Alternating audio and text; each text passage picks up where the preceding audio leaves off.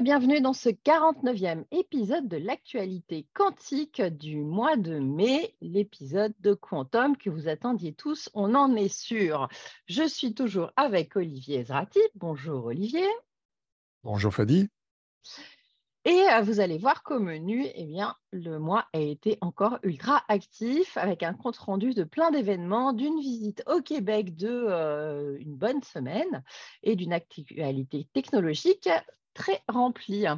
Alors, on va commencer comme d'habitude par les événements, Olivier, euh, avec un workshop EQSI. E cela a commencé le 2 mai.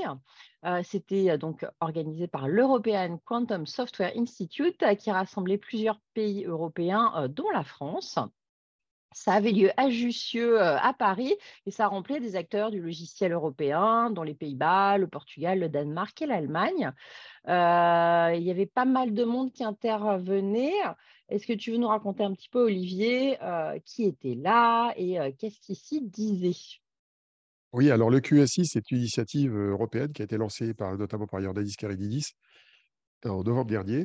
Et là, ils, organisé leur premier gros workshop, en fait, en gros, pour regrouper les acteurs du logiciel européen. Alors, c'était surtout des acteurs académiques, mais il y avait quand même des, fournisseurs aussi.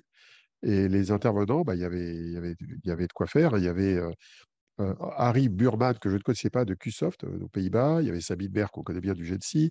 Et Lam Kachefi, qu'on connaît bien aussi, euh, qui a fait un point sur l'ingénierie logicielle, Robert Koenig de TU Munich, de TUB, comme on dit, euh, Felder d'IBM, qui d'ailleurs m'a appris ce jour-là que IBM avait mis en ligne le fameux Osprey de 430 qubits, dont on parlera tout à l'heure. Mmh J'ai rencontré pour la première fois Yasser Omar, euh, qui dirige un grand laboratoire quantique au Portugal. Il y avait Laure Lebars aussi, du consortium Quick et d'SAP. Il y avait des intervenants euh, d'entreprises comme Gopal Garmor euh, de Novo Nordisk et euh, également Pascal Maillot de la Commission européenne. C'est un peu lui qui tient le porte-monnaie des, financements européens sur le quantique. Mmh c'était intéressant de voir comment, finalement, à l'échelle européenne, euh, des acteurs du logiciel essayent de structurer l'écosystème du soft. Le soft est un peu le parent pauvre du quantique, hein, dans, le, calcul quantique. Hein, c'est un, domaine qui a été trusté par les physiciens depuis le début. C'est normal, parce qu'avant de faire du soft, il fallait faire des machines.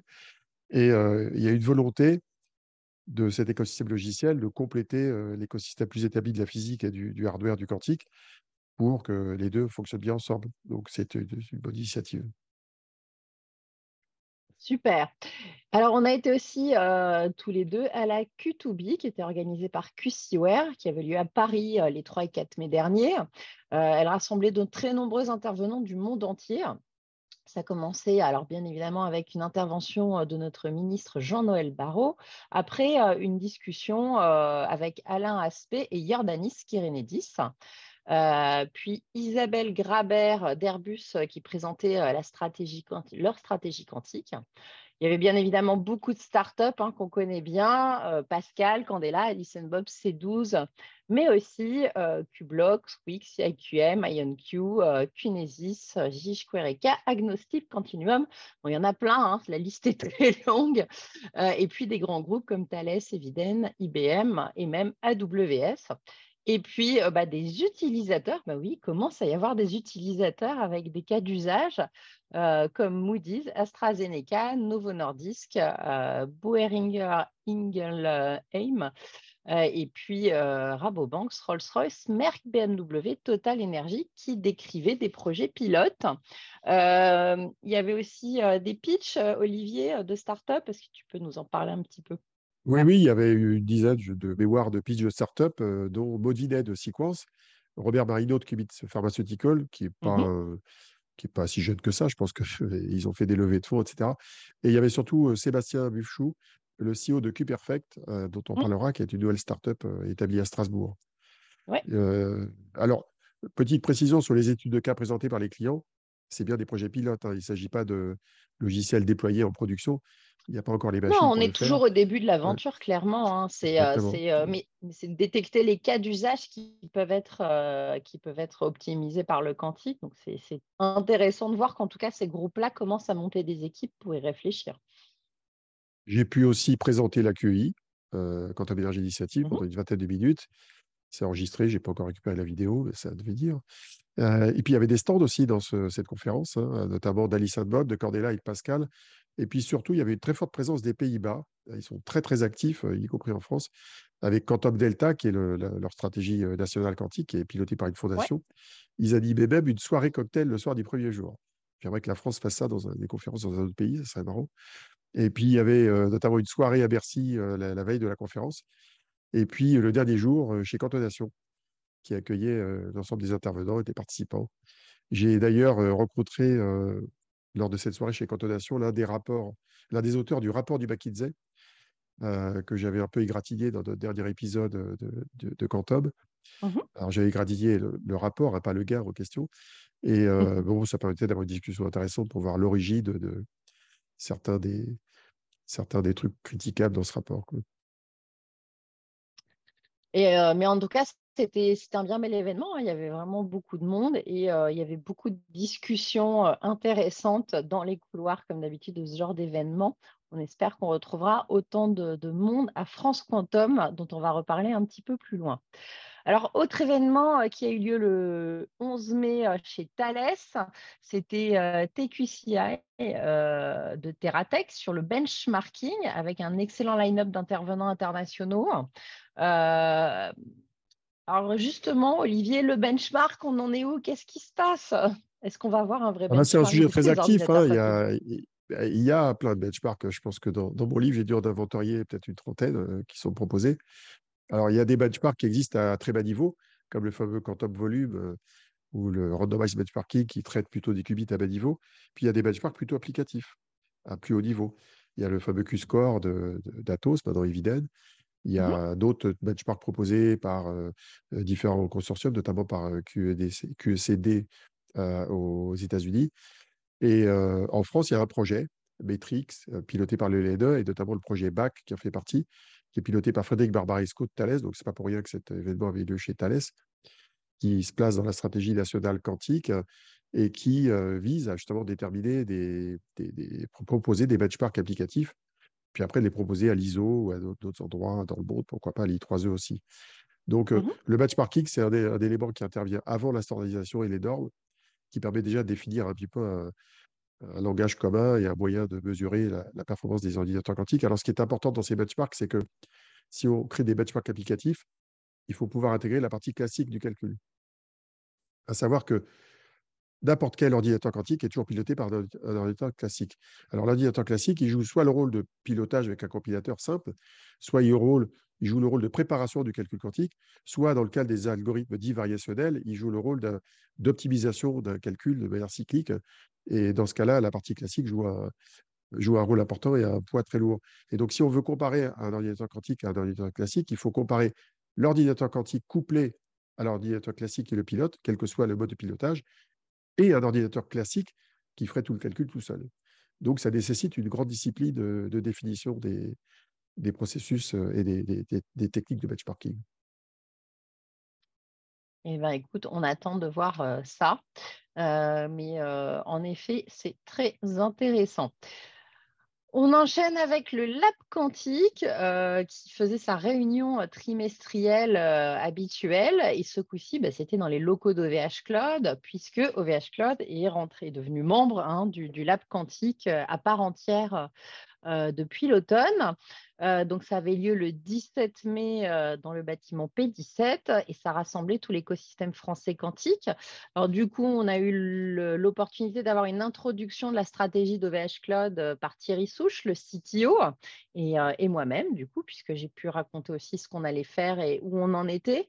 et donc, entre autres, qu'on avait une belle stratégie sur les émulateurs quantiques. Hein. Il y a déjà Candela Perceval qui est en ligne, qui tourne sur du CPU, MyQLM Et puis en juin, on va annoncer le troisième et on va continuer à, sortir régulièrement ces émulateurs qui permettent euh, bah, aux startups et euh, aux étudiants d'avoir accès gratuitement à ces émulateurs pour pouvoir développer les logiciels de demain ou faire tourner les algorithmes. Donc ça, c'était important pour nous de pouvoir commencer à montrer qu'on avait bien avancé.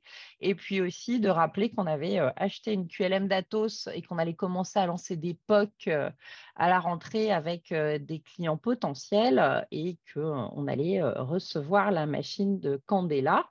une 2 qubits, pareil, à la rentrée et on commencera à faire de la R&D dessus courant 2024. Et puis après, il y avait aussi des interventions des régions Grand Est, Nouvelle-Aquitaine et Dora. Est-ce que tu veux nous en parler un petit peu, Olivier? Ah, C'était sympa parce que ça permettait de voir un petit peu ce qui se passait ailleurs. Alors, la Nouvelle-Aquitaine, on connaît avec Nakidis qui avait été lancé il y a, il y a, plus d'un an. Euh, mmh Anna intervenait pour la région Aura, donc Auvergne-Rhône-Alpes. Alors, sachant qu'elle, elle est basée à Grenoble. Et puis, il y avait aussi Christophe Couteau, dont j'ai fait finalement la connaissance pour la première fois au, mois d'avril en allant à Troyes, qui lui, en, fait, bah, parlait pour le compte de la région Grand Est, mais est directeur d'un laboratoire de recherche qui est, qui est situé à Troyes, plutôt spécialisé en photonique. Alors, par la suite, on a eu aussi un workshop euh, qui, euh, par Working Group IEE e de la QEI. C'était le 25 On dit I3E. Hein. On dit I3E. I3E, d'accord. I3E. Non, on dit I3E. Ouais, I3E. Bon, bah, écoute, je ne savais pas. Euh, donc, euh, un workshop de kick-off du Working Group euh, I3E de la QEI le 25 mai en Zoom, avec une présentation d'Alexia Ofev de la QEI et de la standardisation autour de l'énergie du calcul quantique. 26 personnes en ligne, c'est un bon début? Ah Oui, a priori, c'est pas mal. Dans ce qui est intéressant, c'est que c'est une réunion où il y avait beaucoup de têtes connues. ce sont souvent des chercheurs, souvent les plus jeunes d'ailleurs, qui s'intéressent à la question et venant du monde entier. Il y avait des gens vraiment de tous les continents, c'est vraiment intéressant. Et j'y ai participé, euh, posant une ou deux questions à la fin. Mais, mais ces réunions, elles sont marrantes parce que presque deux tiers de la réunion, c'est du process. Hein. C'est comment ça marche, quels sont les protocoles de la centralisation. Et à la fin, Alexia a pu quand même présenter l'objectif de la QI et l'objectif de ce travail de centralisation. Et après, dans les réunions suivantes, il y aura différentes interventions de spécialistes. Et d'ailleurs, moi-même, j'animerai avec elle une réunion fin août, je crois que c'est autour du 23, avec Alice Bob et Candela. Donc, on aura un moyen de, de, montrer comment la technologie évolue et pourquoi il faut se poser ces questions de standardisation autour de l'énergétique du calcul quantique. Très bien, très bien. Alors, on continue avec euh, la visite au Québec. Euh, nous participions tous les deux à un voyage d'études quantiques euh, organisé par BPI France, qui a largement été préparé par Nolwenn Simoneau et il y avait du boulot puisque c'était une semaine complète. Et puis, Investissement Québec.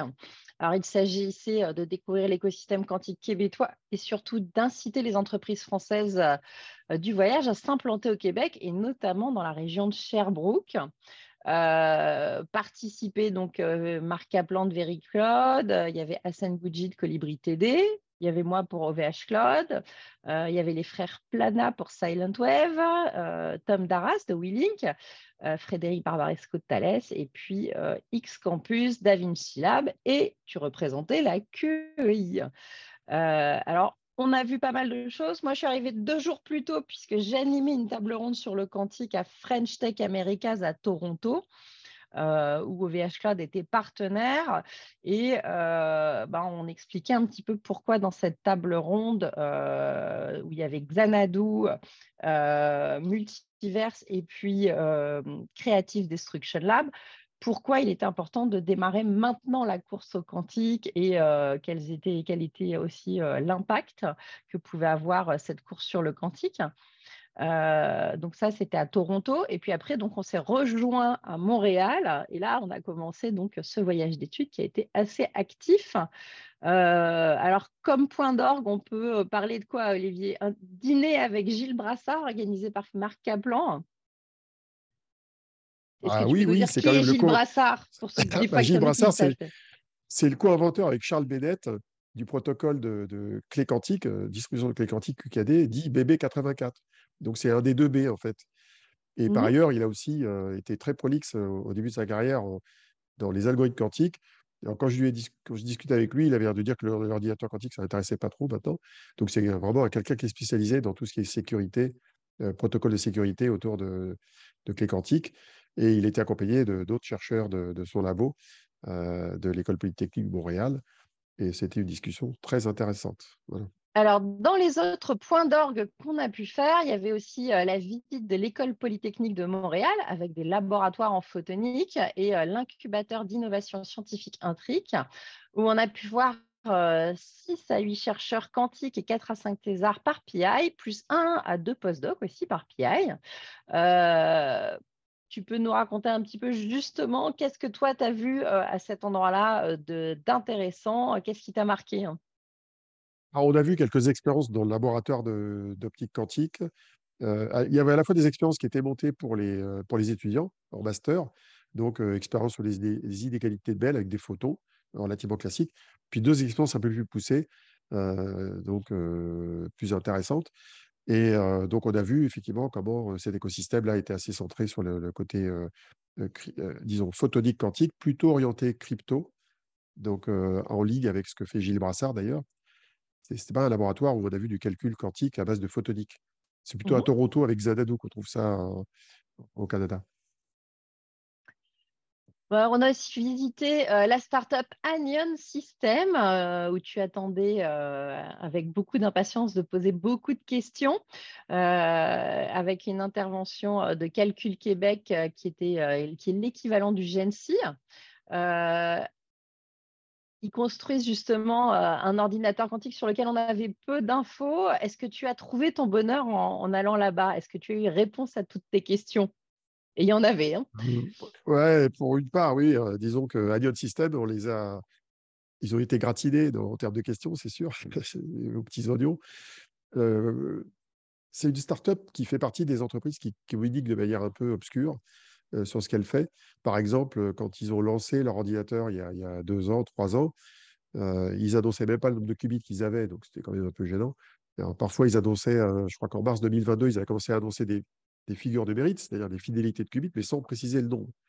Or, on sait très bien que une figure de mérite sur des qubits supra, selon qu'on en a 5 ou qu'on en a 100 ou 400, ça n'a pas la même valeur. Parce que plus il y a de qubits, plus c'est difficile d'avoir de bonne fidélité. Alors, c'est une startup qui est assez euh, étonnante parce que le, fondateur, qui s'appelle euh, Ali Zera, Ali Reza euh, Najafi Asdi, il a décidé de tout faire lui-même. C'est-à-dire, il a décidé, c'est un ingénieur, hein, c'est pas un physicien, c'est un ingénieur, il a décidé de faire sa propre cryogénie au niveau de la dilution. Il a décidé de fabriquer sa propre électronique de contrôle. Et donc, on, a, on a vu un espèce d'énorme cube parmi les différents ordinateurs sur lesquels il travaille, où tout est fait en maison. Quoi le cadre est fait maison. Enfin, c'est assez, assez impressionnant. justement, cette euh, stratégie, cette stratégie, tu penses qu'elle est, euh, elle est intéressante pour ne pas être dépendant des fournisseurs ou, euh, ou, en fait, c'est, ça, ça te paraît être une erreur stratégique de ne pas passer justement par les, pour avoir sa cryogénie, puisque ça existe déjà Quel est l'intérêt? Je pense, que je pense que c'est une énorme bêtise. Euh, pour une start-up en tout cas. Euh, même IBM fait appel à des, fabricants de cryostats extérieurs. Euh, jusqu'à présent, ils dépendaient de Blue Force. Donc, alors IBM développe sa propre électronique de contrôle, mais ils en sont à plus de 50 ordinateurs créés, ils en ont 24 en ligne, ils ont des économies d'échelle. vouloir tout faire soi-même quand on est petit, ça me semble bizarre. Et ça m'a semblé d'autant plus bizarre que la différenciation fondamentale d'un ordinateur quantique, c'est pas, ça peut être ce qu'il y a autour, mais c'est aussi la qualité des qubits. Or, de ce côté-là, ils font des qubits euh, que je qualifierais de moyens. Ils ont des fidélités de 98 et quelques pourcents euh, pour 6 qubits. Ils sont en train de préparer 12 qubits euh, pour un ordinateur qui doivent, livrer, qui doivent livrer cette année à Calcul Québec, qui est l'équivalent donc du GNC chez eux. Mmh Alors, ils ont des portes qui sont rapides. Je ne sais pas comment ils font d'ailleurs. Ils n'ont pas précisé pourquoi et comment. Ils ont des portes qui, qui durent 20 nanosecondes. Alors, chez IBM, c'est plutôt 200, 300 nanosecondes. Mmh c'est pas très clair. C'est-à-dire que vouloir créer un ordinateur euh, de, de toute pièce en ne maîtrisant pas la partie fondamentale qui sont les, la qualité des qubits, je ne suis pas sûr que ce soit très utile. Donc euh, là, ils vont livrer cette machine avec 12 qubits. 12 qubits, ça s'émule sur un Raspberry Pi, il faut préciser quand même. Hein. Euh, donc, pour qu'il fasse quelque chose d'utile, il faudrait qu'il dépasse largement les 50 qubits avec de très bonne qualité. Alors, ils ont un énorme frigo, on a vu, hein, ils ont un frigo à dilution qui, est, qui fait, je crois, 80, facilement 80 cm de diamètre. Hein, c'est énormissime. Les, ce qu'on appelle les cold plates, c'est ces cylindres recouverts d'or sur lesquels on met les, les qubits et les câbles. Ils sont énormissimes, ils sont même plus gros que, ce que ceux qu'on trouve chez la plupart des fabricants, comme chez Alice par exemple. Et c'est presque de l'over-engineering, c'est trop lourd et trop gros pour que ce soit efficace, en tout cas vu le nombre de qubits qu'ils ont. Alors par ailleurs, Calcul Québec, c'est leur premier client. Le premier client. Alors comme dans tous les pays, les, les entreprises ou les organismes liés au public ont tendance à acheter en local des ordinateurs qui ne sont pas encore au point, au sens des ordinateurs qui sont du prototype, qui n'ont pas encore atteint un avantage quantique. Alors là, on est clairement dans ce cas-là, parce qu'avec 12 qubits, on ne peut pas faire grand-chose. Hein. Autant utiliser un émulateur comme Quark ou JavaScript sur son browser, ça marche pareil, ça marche de la même manière. Et ce qui est marrant d'ailleurs, c'est Calcul Québec, quand ils présentaient leur machine, ils présentaient les caractéristiques, les caractéristiques de leur machine plutôt en, puissance consommée, en mégawatts, 2 hein, mégawatts, 5 mégawatts, plutôt qu'en puissance de calcul. Alors, mmh néanmoins, on sait que le supercalculateur de Calcul Québec fait 1500 GPU NVIDIA. C'est un peu ISO avec ce qu'on a en France au niveau des supercalculateurs qui sont, qui sont gérés par le GENSI. bon, voilà. On a appris des choses. On a pu voir de près cet ordinateur qui est, qui, est, assez imposant. Mais on n'a pas la réponse à la question qui est quelle stratégie se définissent-ils pour obtenir d'une manière ou d'une autre un avantage quantique, soit en régime disque avec des qubits de bruité, soit en régime FTQC avec de la tolérance de pad. Donc, voilà, quoi. On sait ce qu'il en est. Quoi. Et voilà, et moi, ce que j'ai trouvé intéressant aussi, c'est donc ils disaient clairement que leur machine actuellement, elle fait 3 mètres sur 3 mètres à peu près, hein, c'est un cube, mais que pour mettre plus de qubits, elle, elle allait être plus grosse. Et, et ça fait partie des choses sur lesquelles je réfléchis beaucoup, c'est comment on met ce genre de machine dans un data center. Et comme on ne connaît pas la taille à long terme, pour l'instant, ça, ça, pose des problèmes de stratégie. De comment ça, pose une autre question. ça pose une autre question qui me semble intéressante, c'est que le gars, c'est un ingénieur. Moi aussi, je mmh suis ingénieur. Et, il dit, bon, un ordinateur quantique, c'est un problème d'ingénierie. Et il dit, c'est 10% de physique et 90% d'ingénierie. Alors, je sais que c'est le point de vue de quelques-uns dans, l'écosystème, mais tu ne peux pas faire un ordinateur quantique sans physicien. Tu es obligé d'avoir un physicien, tu es obligé d'avoir une théorie, tu es obligé de savoir comment tu gères tes qubits de très très près. Obligé aussi de maîtriser la fab. Alors, en l'occurrence, la fab, elle est faite à Waterloo pour.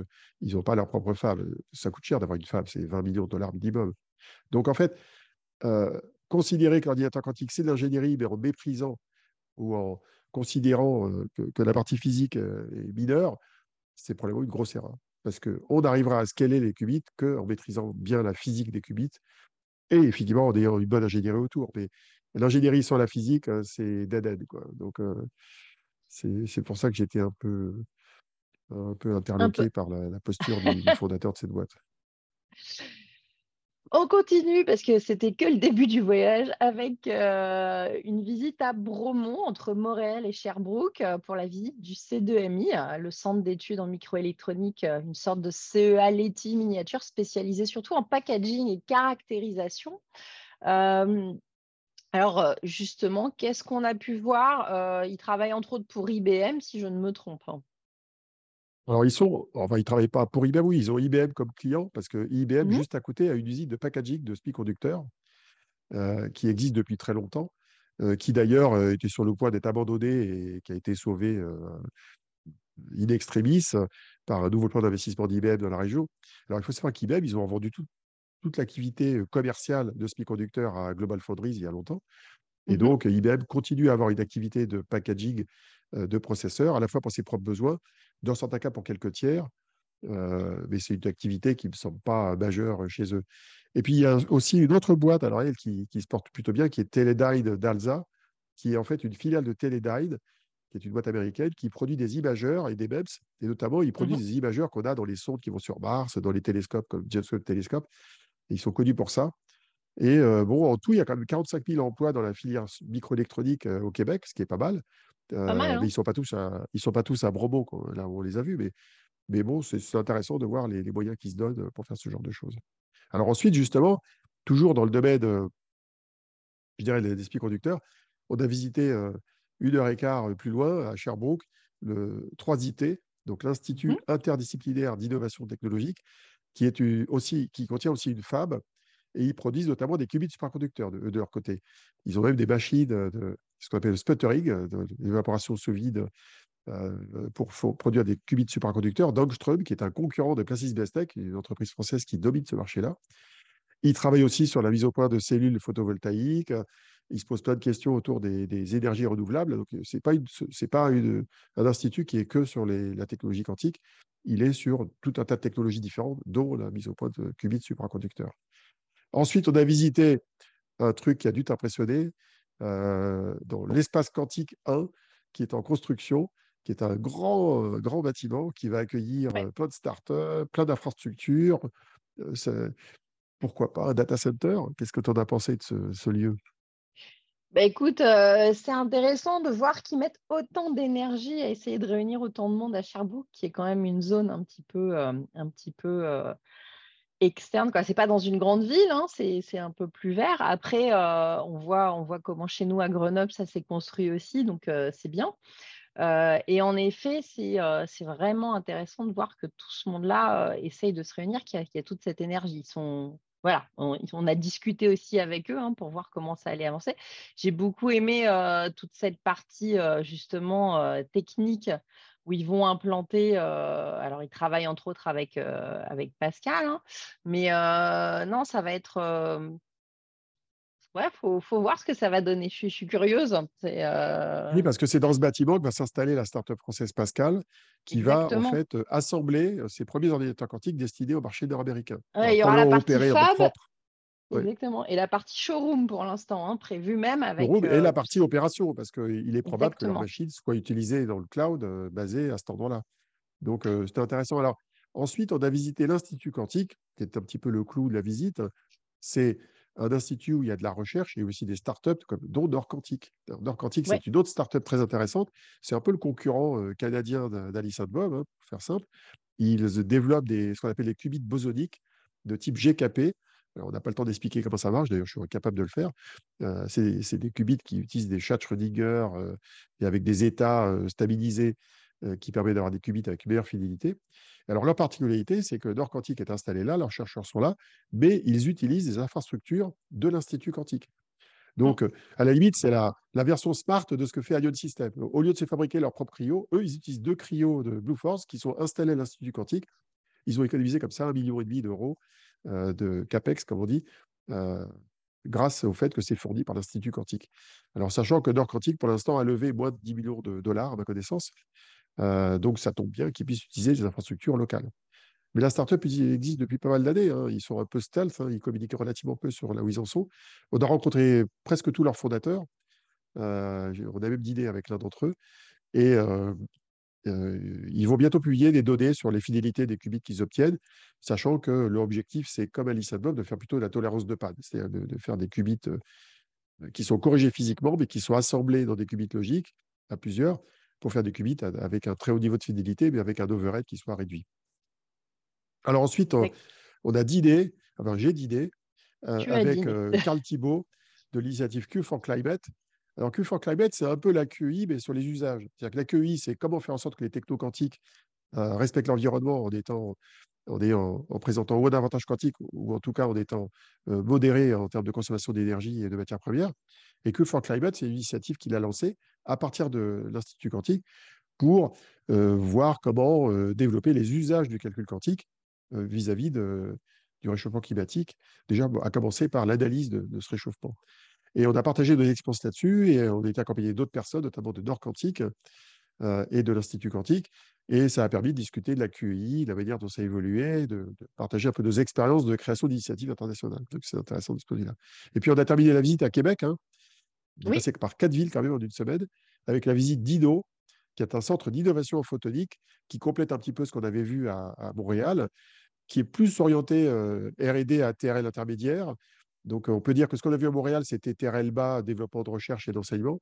Et ce qu'on a vu à INO, à Québec, c'était plutôt euh, une sorte d'IRT, ça ressemble à un IRT pour la France, qui sert à qui va jusqu'à la fabrication de prototypes de produits ou de produits en petite série pour des industriels et des startups. On a vu une caméra euh, euh, qui servait à, la chirurgie hein, orthopédique, si je me rappelle bien, par contre, on n'a pas vu dans cet institut de. Voilà. Par contre, on n'a pas vu de ce qu'on appelle le quantique de seconde génération. Donc, on n'a pas mmh. vu de quantique, d'optique quantique réellement. C'était de la photonique industrielle, mais ce n'était pas de la photonique quantique, en tout cas, d'après ce que j'ai compris. C'est une semaine bien remplie. Ouais, ouais. Et moi, j'ai bien aimé aussi, donc dans cette partie-là, bien évidemment, l'incubateur, hein, un, énorme incubateur, pareil, avec 20 startups, a priori. Ils disaient qu'ils étaient pleins, mais ça faisait très calme. C'est un beau bâtiment avec très design. Et là aussi, bah, j'attends de voir.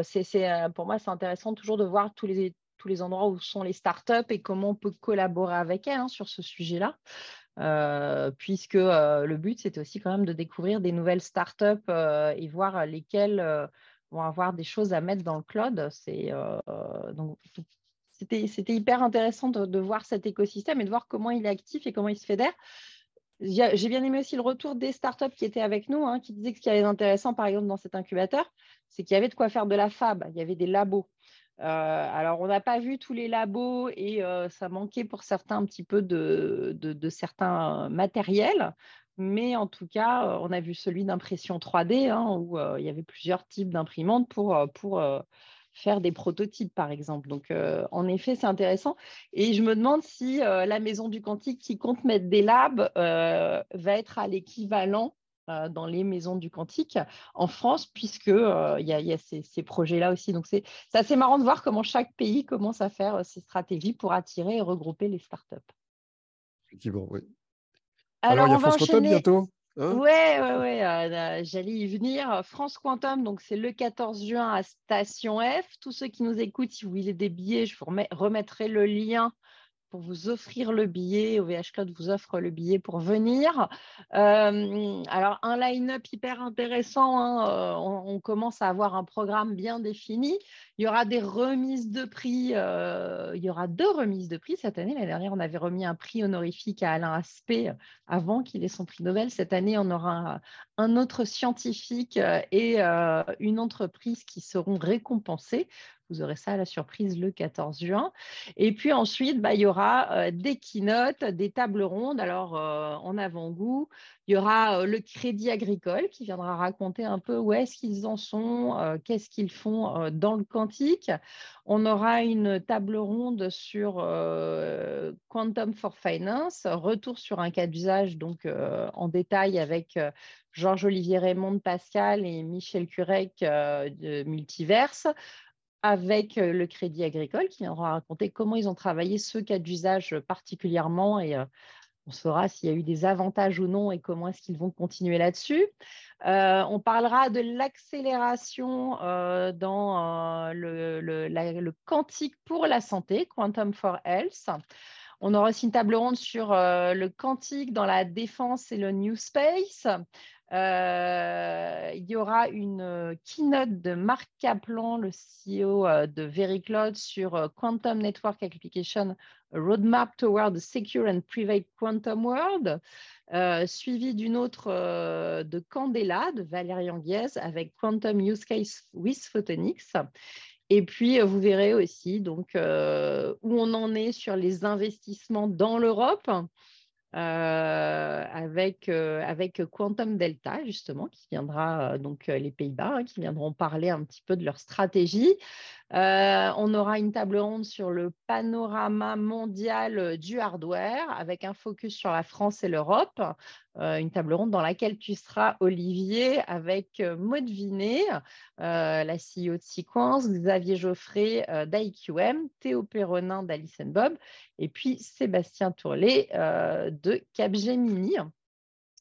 Et on continuera, alors je vous redétaillerai ça dans un prochain, mais un panel sur l'éducation, on aura aussi Octave Klaba qui viendra parler de, toute la stratégie et de comment avance la stratégie quantique chez OVH Cloud. C12 qui interviendra pour parler de son jumeau numérique, donc son émulateur quantique, qu'ils sont en train de développer. Et puis la stratégie quantique française HQI, des collaborations en recherche européenne, les annonces des maisons du quantique avec une belle annonce annonce euh, surprise aussi. Tout ça en une journée. Tout, ça, en une journée. Et, et c'est pas tout parce que ça s'arrêtera là pour France Quantum. Mais dans la même journée, on enchaîne avec les assises du quantique de la région Île-de-France. Euh, et euh, ce sera euh, le kick-off sera donné par Alexandra Dublanche, la vice-présidente de la région Île-de-France. Et là, vous verrez qu'il y a tout un tas de tables rondes aussi dont on vous donnera le programme dans le petit résumé de, cette émission. Donc voilà, vous avez, vu, c'est complet, hein, ça va être dense. Alors, on va continuer cette émission avec les actualités technologiques et, euh, entre autres, alors euh, un changement de nom euh, et pour Atos, donc, est devenu Eviden, mais on a aussi eu le lancement de Captiva. Donc, Captiva, est-ce que c'est un nouveau produit d'Atos? Olivier Je te pose la question. Je n'ai pas entièrement la réponse, d'ailleurs, je vais aller les voir bientôt. En, gros, c'est à la fois une, sorte de nouveau packaging de l'offre logicielle d'Atos, qui est, en train d'être découpé lui-même en deux parties. Hein. Atos est découpé en deux. Ce qu'on appelle Evident, c'est une filiale pour l'instant, mais qui va être séparée après. Et c'est la partie qui va garder la partie calcul haute puissance et la partie quantique. Alors, Captiva, c'est surtout une plateforme logicielle qui accueille les, les outils qu'on connaît déjà, hein, MyQLM, la QLM, etc., et qui va accueillir des offres tierces. Donc, comme l'offre de Candela, celle de Pascal, celle d'IQM, et des offres logicielles de partenaires comme Colibri TD, Quantfi, Qubitsoft, Qubit Pharmaceutical, Qrisc côté sécurité et Multiverse Computing côté logiciel.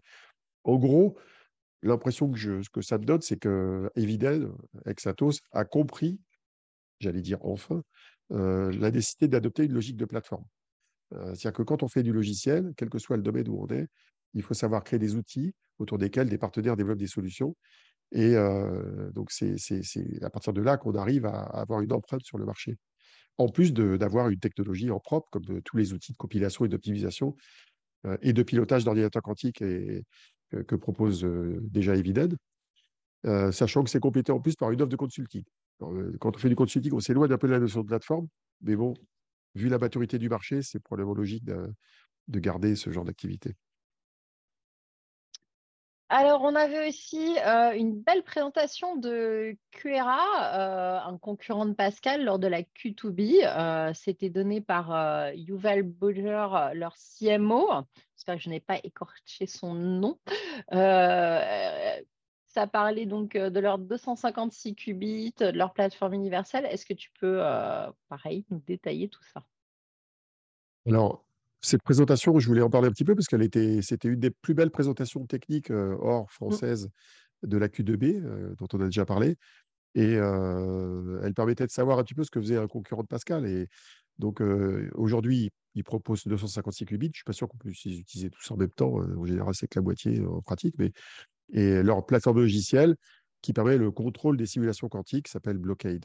Alors, Pascal travaille dessus mais QRA travaille aussi dessus, c'est le passage au ce qu'on appelle le mode gate-base. Euh, mmh ne pas supporter que le mode euh, Quantum Simulation. Et donc, euh, ils prévoient notamment des modèles de programmation de leur système qui soient hybrides, analogue digital ou ce qu'on appelle mode simulation et gate-base. Et donc, ça, c'était la présentation. On va vous donner les liens de la présentation et de la vidéo qui vont être savoir où ils en sont. Donc, c'est une société qu'il faut surveiller de près. Elle est issue de Harvard. Hein, notamment de l'équipe de Mikhail Lukid, qui est un des, pontes dans ce domaine-là. Et il faut la suivre de près parce que bon, bah, c'est un concurrent de Pascal et, Pascal n'est pas tout seul sur son marché. Ce qui est, ce qui est d'ailleurs plutôt rassurant parce que quand on est seul sur son marché et sa technologie, ça veut dire que ça n'intéresse pas grand monde. Du fait qu'il y a de la concurrence entre au moins ces deux acteurs-là, il faut compléter ça par Atom Computing, par Planck en Allemagne et par Colcanta, qui fait aussi des capteurs à base d'atomes neutres. Donc, c'est ça l'écosystème des atomes neutres. Euh, et donc, c'est intéressant de, voir ce qu'il en est. Exactement. Si on n'a pas de concurrent, c'est louche. Alors, on continue avec euh, IBM. Beaucoup d'actualités de leur côté, hein, euh, beaucoup d'annonces. Olivier, Osprey, nouvelle QPU.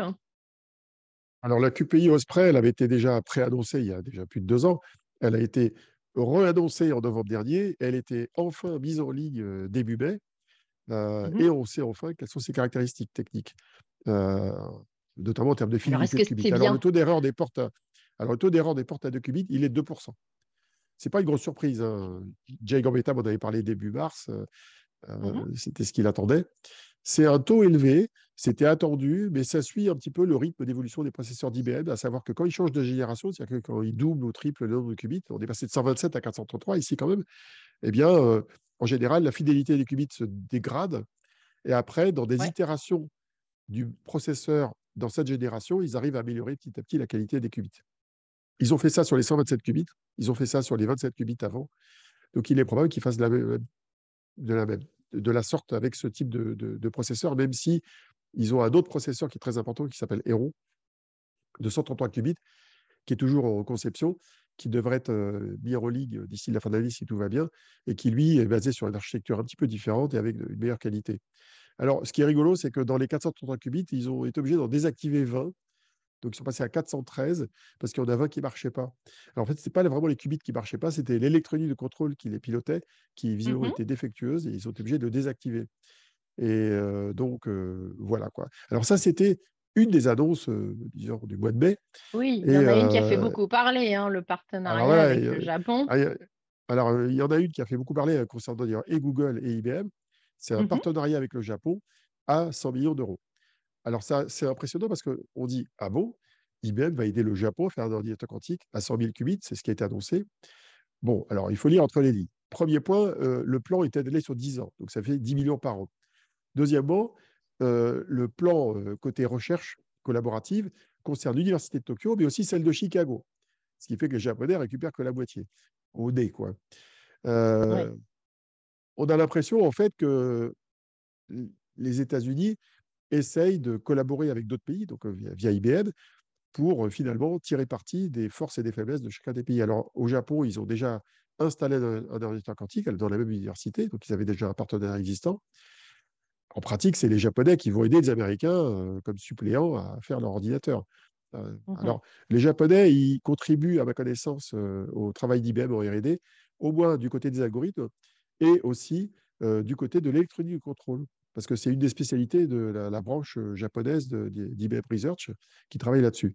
Et du côté de l'Université de Chicago, la contribution va porter plutôt sur l'interconnexion des, QPU et aussi sur le middleware. Donc, alors, dans le même temps, Google a investi aussi 50 millions de dollars, donc c'est la moitié d'IBM, et avec un programme à peu près équivalent, mais très orienté sur la formation des gens, très orienté sur la fourniture de ressources techniques mais ce n'est pas une stratégie visant à rendre les Japonais autonomes, hein, loin s'en faut. Hein. Mais ce qui est marrant, c'est qu'il y a une coïncidence entre l'annonce qui a été faite par les Japonais de dire on veut faire un ordinateur à 100 000 qubits, et au même moment, IBM annonçait la roadmap de ce qu'ils appellent System 2, qui vise à atteindre 100 000 qubits d'ici 2033. Euh, ça va passer par la création de processeurs quantiques euh, aux alentours de 4500 qubits qui seront reliés entre eux dans des clusters avec des liaisons photoniques. Et c'est très ambitieux. D'ailleurs, quand on voit les, schématiques qu'on vous mettra dans l'article associé à ce, podcast, c'est assez impressionnant. On voit que la salle machine qui va héberger 100 000 qubits, c'est une salle machine qui est digne des mainframes des années 50-60. C'est-à-dire une très grande salle avec euh, plein d'électronique, plein de cryostats, plusieurs unités de, processeurs quantiques reliés entre elles. Euh, donc, c'est très imposant. On peut espérer que ça ne consommera pas trop d'énergie.